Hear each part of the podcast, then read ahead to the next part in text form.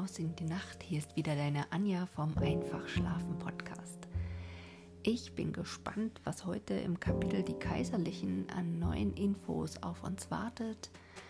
Ja, und ansonsten habe ich ein paar doch auch schlaflose Nächte hinter mir. Aber das lag mehr an der Hitze und all den Themen, die mich gerade so bewegen. Ich bin in einer doch aktiveren Jobsuchphase und überlege und plane, was ich alles gerne machen möchte und da vermischen sich ganz viele Themen in meinen Träumen und ja, manchmal bin ich dann einfach wach, weil ich vor lauter Gedanken überhaupt nicht zur Ruhe komme. Ähm, ich überlege auch, welche Bücher vielleicht in Zukunft was ganz Nettes für den Podcast wären. Und ich merke auch, dass die Bücher, die ich selber so zwischendrin lese, teilweise auch meine Träume ganz aktiv beeinflussen. Es würde mich natürlich auch sehr interessieren, wie es dir in dieser Beziehung geht und ähm, was du vielleicht auch glaubst, warum du manchmal nicht schlafen kannst. Wenn du Lust hast, erzähl doch einfach darüber im Podcast oder ich erzähle für dich darüber im Podcast. Du kannst eine Nachricht schicken an einfachschlafen.gmx.de oder natürlich auch mit Hilfe der Sprachnachricht bei Enker ganz direkt selber Einfluss darauf nehmen, ob du vielleicht bald mal Gast im Podcast bist. Das würde mich natürlich sehr freuen. Wenn du keine Folge mehr verpassen willst, weil du vielleicht gerade erst durch Zufall hier im Podcast gelandet bist, dann abonniere ihn und sei immer live, ja, live vielleicht nicht, aber regelmäßig dabei. Ich wünsche dir eine gute Nacht und viel Spaß beim Hören. Bis bald, auf die Ohren, deine Anja.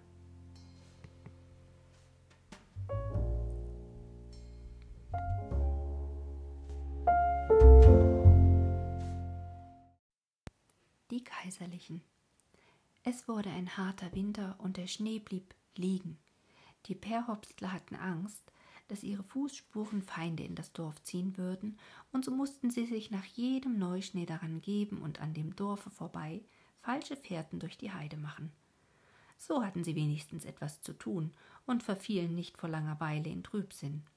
Damit die Arbeit nicht abriss, so ging der Wulfsbauer dabei, wenn die Kälte einmal nachließ und der Boden weich wurde, ein festes Blockhaus in der Walburg zu bauen, denn er sagte sich, dass doch noch einmal ein Haufen Mordgesindel nach dem Perhopsberge hinfinden könnte, und dann war es schlimm.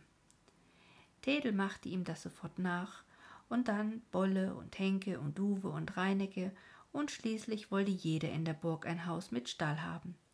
Sie bauten die Häuser dicht an den Wall heran und deckten sie mit Plagen, damit sie nicht so leicht Feuer fangen konnten. Damit die Burg noch sicherer war, leiteten sie eine Quelle in den Burggraben, nachdem sie ihn vorher noch tiefer und steiler gemacht hatten. Zuletzt wurde der Zuweg abgegraben und eine Fallbrücke kam statt seiner dahin. Auch ein Brunnen wurde gegraben und schließlich wurde alles Pulver und Blei, das zu entbehren war, in die Blockhütten geschafft und alle überflüssigen Schießgewehre und sonstigen Waffen, auch Pfannen und Töpfe, dort untergebracht. Brennholz, Kleidungsstücke und Mundvorrat aller Art und Viehfutter sowie alle Immenkörbe aus dem Dorfe. Als alles fertig war, hielt der Burgvogt auf dem Bauernmahle eine Rede und sagte Jetzt können Sie kommen, wenn Sie lustig sind. Wir wollen Sie schon gut bedienen. Da hielten die Bauern die Köpfe wieder höher. Was konnte ihnen noch viel geschehen? Setzte ihnen der Feind den rohen Zahn auf das Dach, dann waren sie dahin. Holz wuchs genug in der Wold. Alle Wertsachen und das Bargeld lagen im Wall, und ehe der Feind beim Dorfe war, hatten die Wachen ihn schon spitz und meldeten ihn an. Dann nach der Ernte war der Wachdienst noch besser eingerichtet als während des Sommers.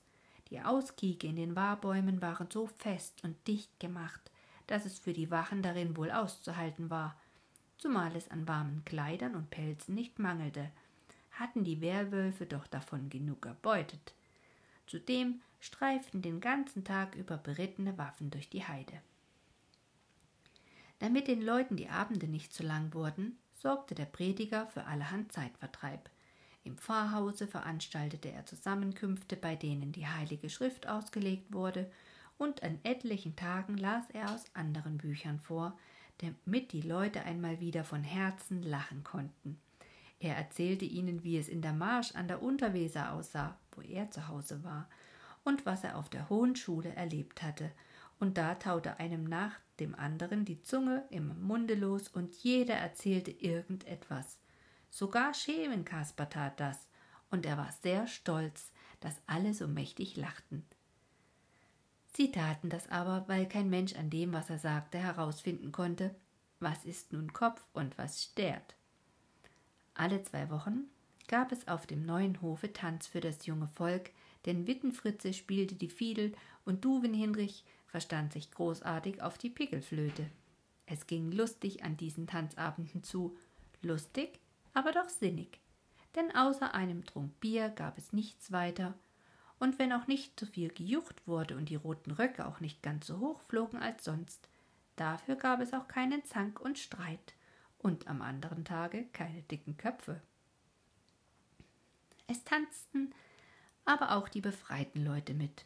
Ein großes Hallo gab es, als sogar der Prediger zeigte, dass er und seine Frau so gut tanzen konnten wie einer, und als die Mädchen freie Hand hatten, wollte eine jede mit ihm tanzen. Ja, unser Prediger, das ist einer, sagte Tedel, als er mit seiner Hille nach Hause schob. So ging der Winter schneller hin, als man dachte, und besondere Ungelegenheiten brachte er auch nicht. Einmal war allerdings eine große Bande von Schweden dem Dorfe ziemlich nahe gekommen, als der Wulfsbauer und seine beiden Knechte, die auf Streifwache geritten waren, sie spitz kriegten.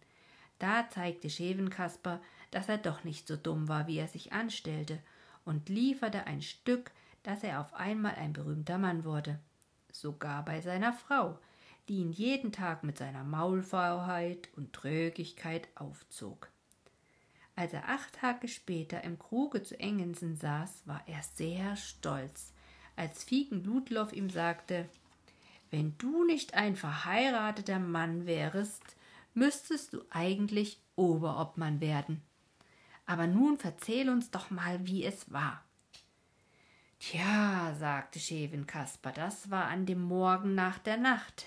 Tja, an demselbigen Morgen, als Duves Wittkop das Kalb mit den zwei Köppen kriegte. Tja, da dachte ich gleich, wenn das mal nichts zu bedeuten hat, dachte ich. Tja, so war's denn auch. So bei Ure achte. Es kann aber auch schon neune gewesen sein, sagte der Bauer zu mir und Girt, wollen büschen in die Heide, vielleicht, dass wir was Neues gewahr werden. Na, wir also los. Tja, und als wir meist am Bullenbruch sind, das heißt, wir waren noch auf dem Hölkebrunnen, was meint ihr wohl? Kommen da Reiter an und gleich an die vierzig Stück. Gerd, sagte der Bauer, da mach, dass du nach dem Perhopsberge kommst und lass tuten und blasen. Wir wollen sehen, dass wir Hilfe kriegen. Tja, und dann kam mir ein Gedanke, wahrhaftig, und ich sagte, Wulfsburg, sagte ich, wenn wir nun in den Busche reiten, wo wir ober dem Wind sind, und ich mach wie eine Kuh oder zwei oder drei, und wie ein Kalb, und das Schweinegeschrei hab ich auch. Bloß ja, das hab ich vielleicht, dass wir sie damit vom Wege wegzocken? Und der Bauer war das zufrieden. Kasper, sagte er, das ist ein Gedanke. Naja, wir also in den Busch, bis wir ober dem Wind sind, und da hab ich losgelegt. Erst so ganz sachtigen Miu, Miu, wie so eine Stärke und hinterher Mu und immer gefährlicher gebölkt und dazwischen Nöff, Nöff, Nöff und Witt, Witt, Witt, als wie ein Schwein und ab und zu ließ sich eine Stute loslegen oder ein Fühlen. Tja, und was meint ihr? Richtig, fallen sie drauf rein, die Dölmer, und wir zocken sie aus dem Bullenbruche nach dem Osterhol und von da nach Nienwohl und von da nach dem Düsterbruck und von da nach dem Negenbakenbusch und dann hast du nicht gesehen, Glabuster, Glabuster, nach Ramlingen geritten und Hilfe geholt. Tja, na und das andere, das wisst er besser als wie ich. Das war nämlich auch ganz lustig. In Ramlingen waren gerade an die 80 von den 333 zusammen, und als die beiden Perhopstler angeritten kamen und Meldung machten, schrie Schütte. Das kommt uns gut zu Passe. Und nun will ich euch auch was sagen. Wir wollen das einmal anders machen als bislang. Das alte Ablauern hinter den Büschen ist auf die Dauer echt langweilig, meine ich. Wir holen uns noch Stücker zwanzig Mann oder mehr dazu und dann reiten wir sie glatt über. Es muss doch mit dem Teufel zugehen, wenn wir sie nicht unter die Füße kriegen. Der Oberobmann hatte eine andere Meinung, aber die übrigen waren alle dafür, und so ging's denn los. Sie kriegten noch unterwegs an die dreißig von ihren Leuten zusammen, so dass sie ihrer hundertundzehn waren, machten sich alle die Gesichter schwarz und ritten los.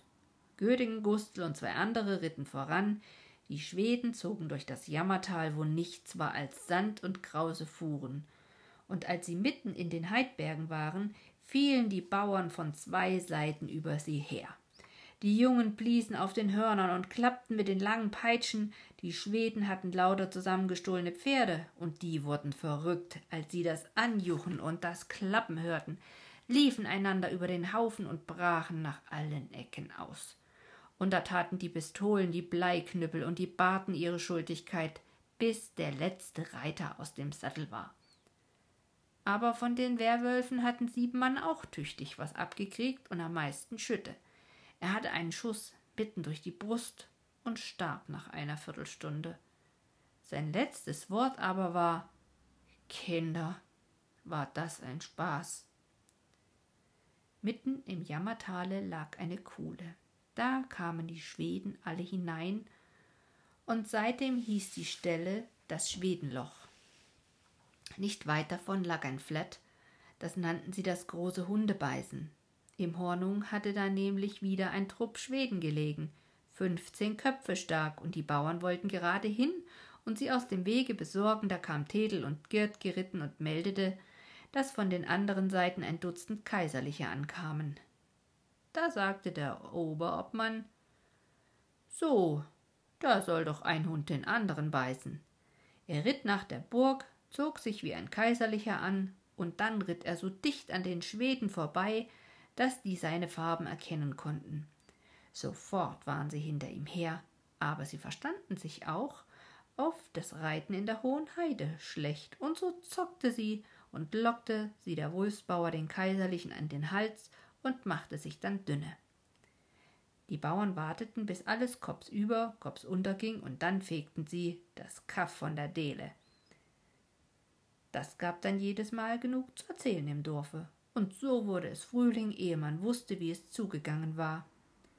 Besser wurde es da auch noch nicht mit dem Kriege, aber die Feldarbeit fing an, und die Leute wussten, wozu sie auf der Welt waren, wenn sie sich auch wie die Wölfe im Bruche bergen mussten.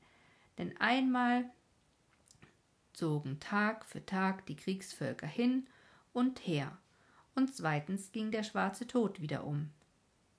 So hielten sich die Perhopstler für sich, um die Pest nicht in das Bruch zu schleppen.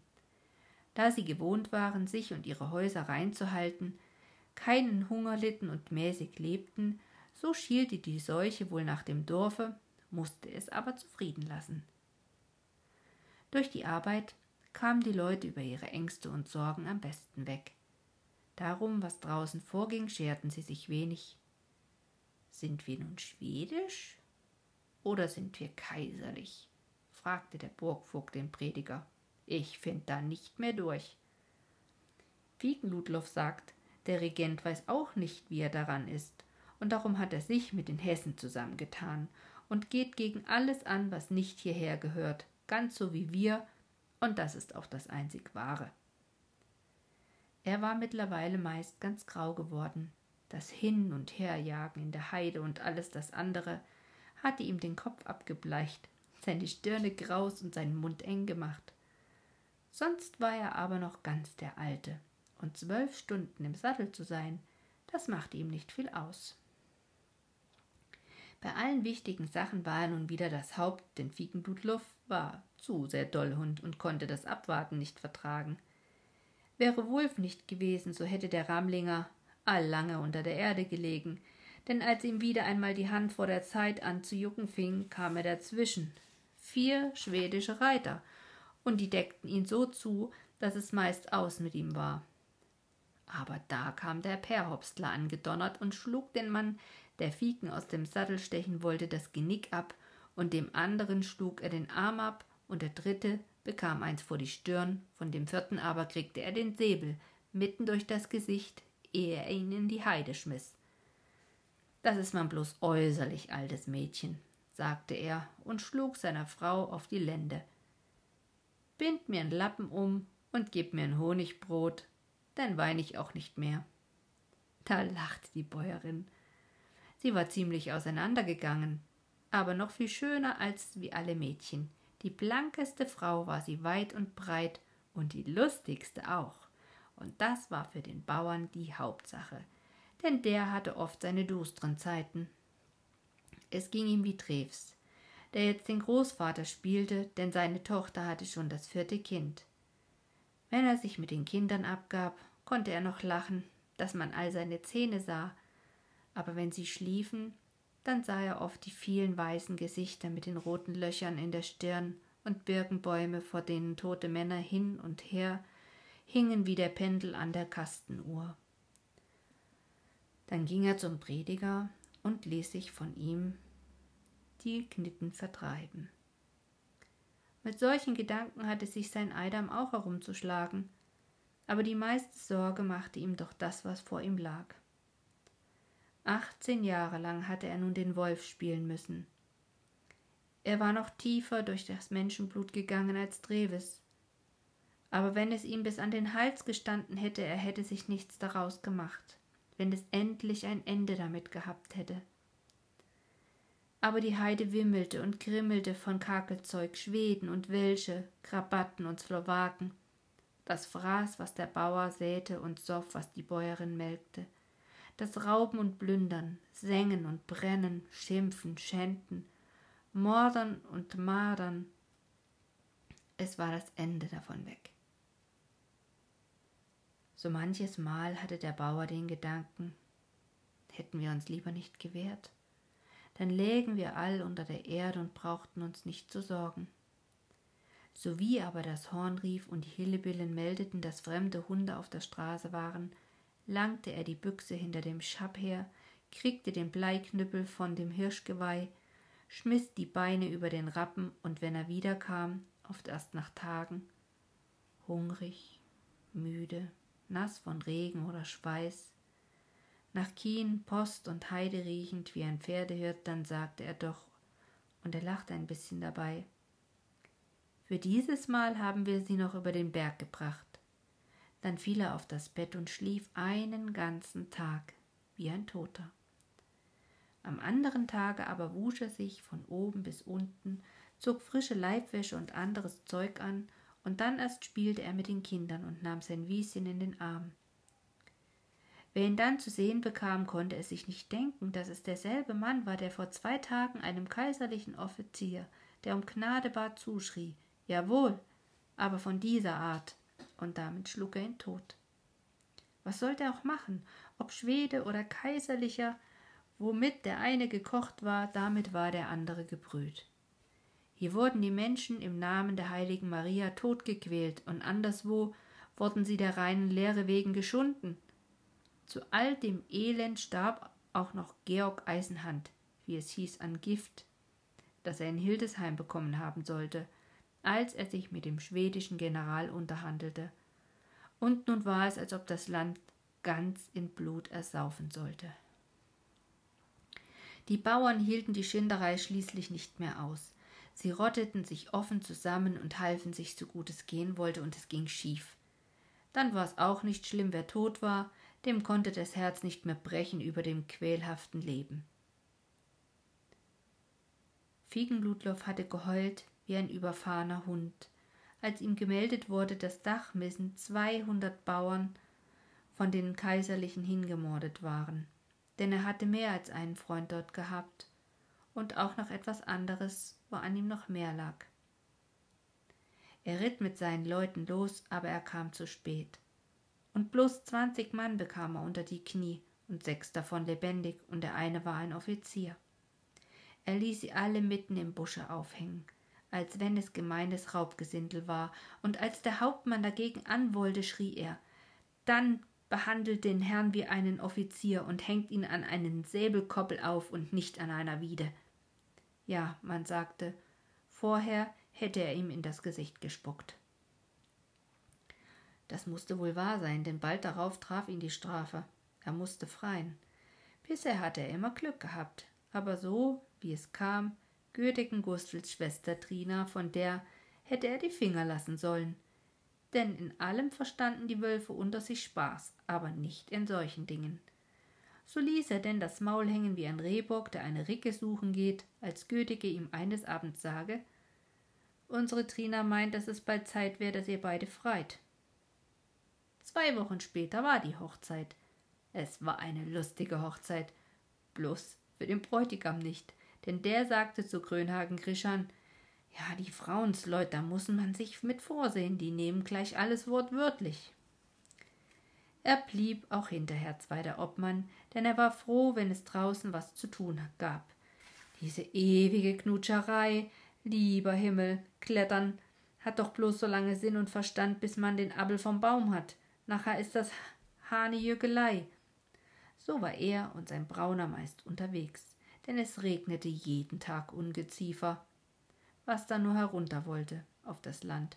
Heute Schweden, morgen Weimaraner, dann Hessen und dann fing es wieder von vorn damit an. Ihm aber machte solch ein Leben Spaß. Und wenn er nach Hause kam, warf er eine Handvoll Taler mit ein paar Goldbüchsen dazwischen auf den Tisch und sagte, wenn es so weiter bleibt, Trina. Denn so musst du eine Sparstrümpfe so lang bis ans Leib stricken.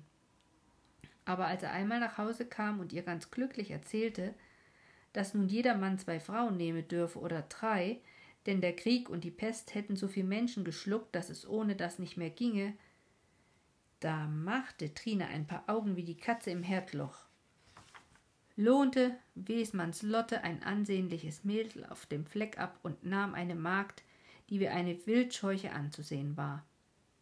Er aber sagte zu Grönhagen Kein Stachelschwein ist wie eine Kinderhand gegen meine Trina. Ah ja, das Oberste vom Bier schmeckt immer am meisten. Aber er kam nicht allzu viel dazu, sich zu bedauern. Heut kam der kaiserliche Oberstheister dahergekrebst, Morgen muckste Torstensson mit seinen Schweden im Land herum.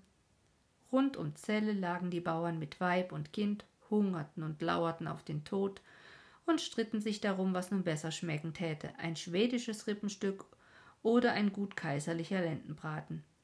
Denn so weit war es offenbar schon gekommen, dass man Menschenfleisch fraß und auf Verabredung auf Menschenjagd auszog.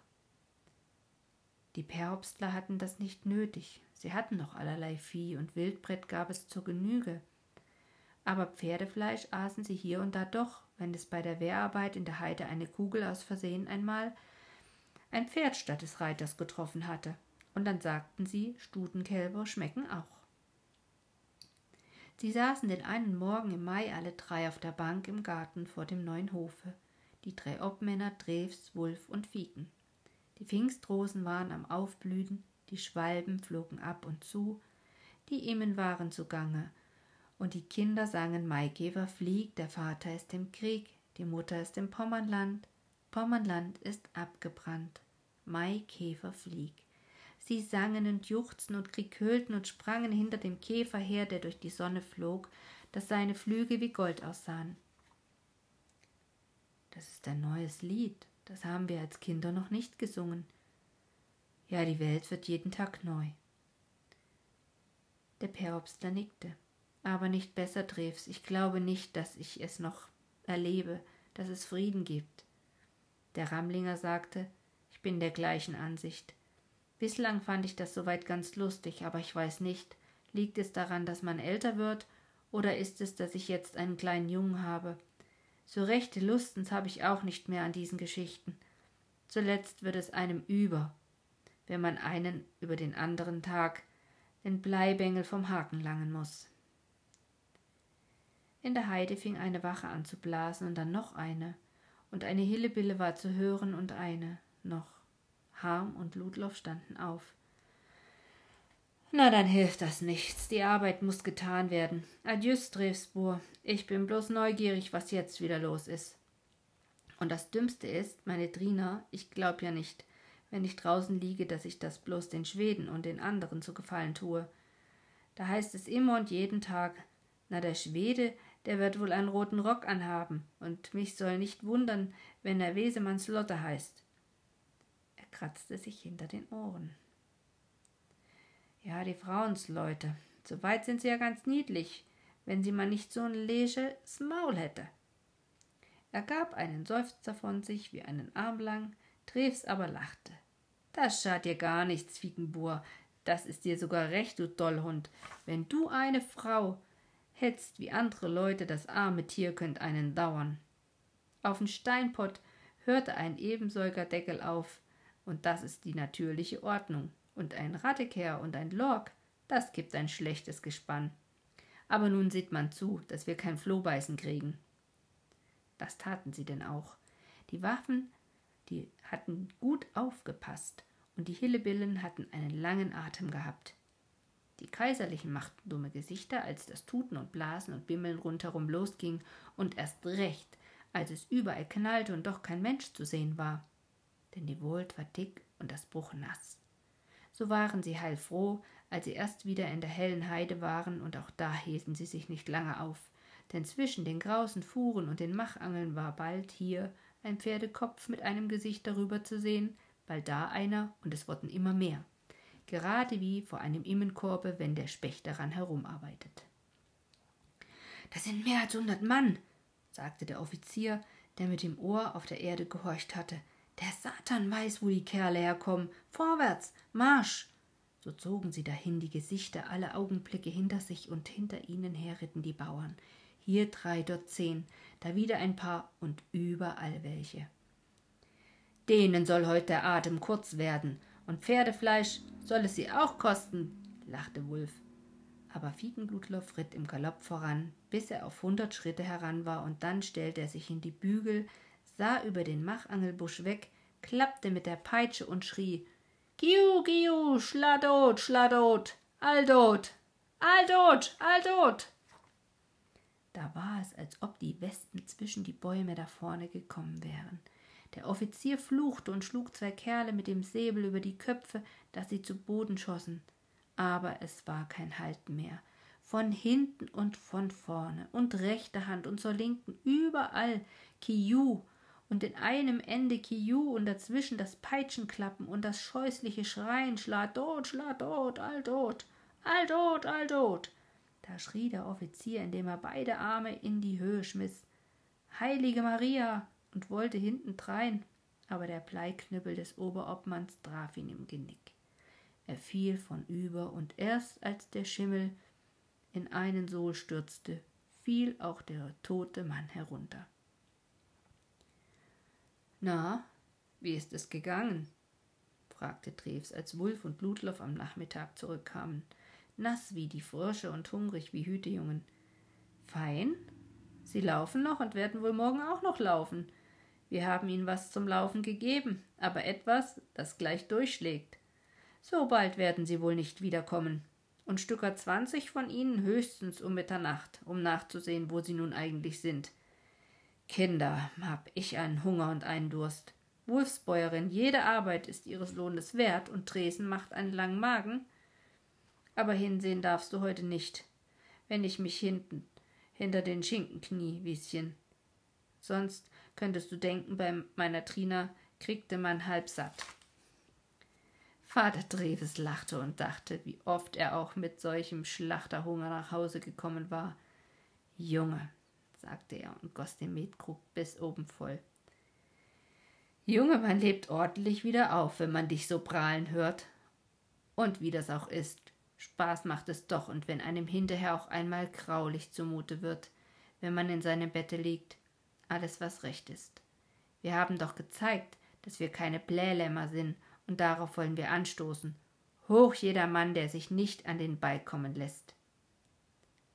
Er ließ den Krug, auf dem zu lesen stand Fisat, es lebt die Freundschaft, herumgehen, und als er an seinem Eidam gab, musste er den erst anstoßen, denn Harm horchte nach dem Grasgarten hin, wo die Kinder ein neues Spiel spielten, und dabei sangen sie.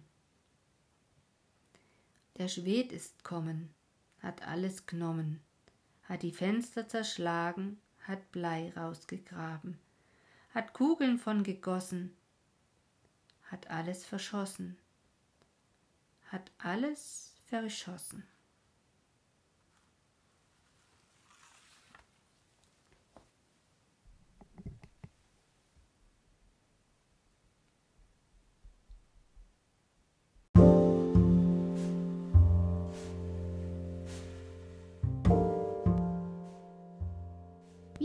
Geschichte aus dem Buch vorüber und ich weiß nicht, wie es dir geht.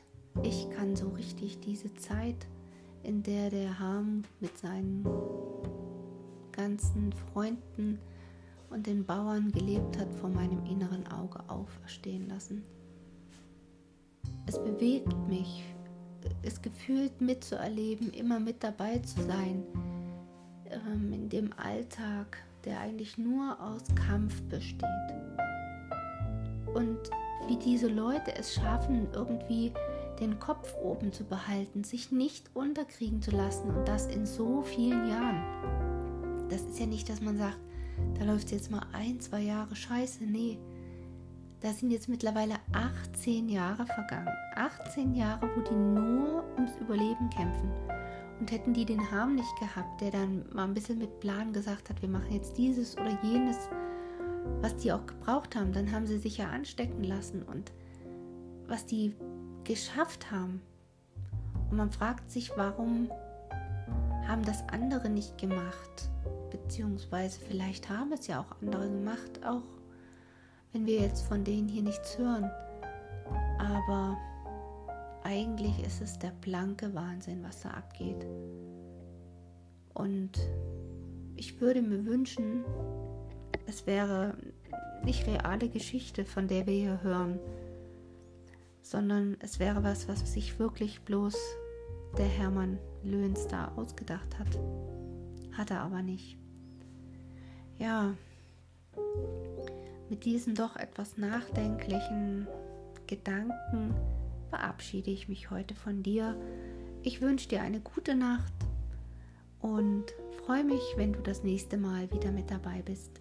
Also bis bald, deine Anja vom Einfach Schlafen Podcast.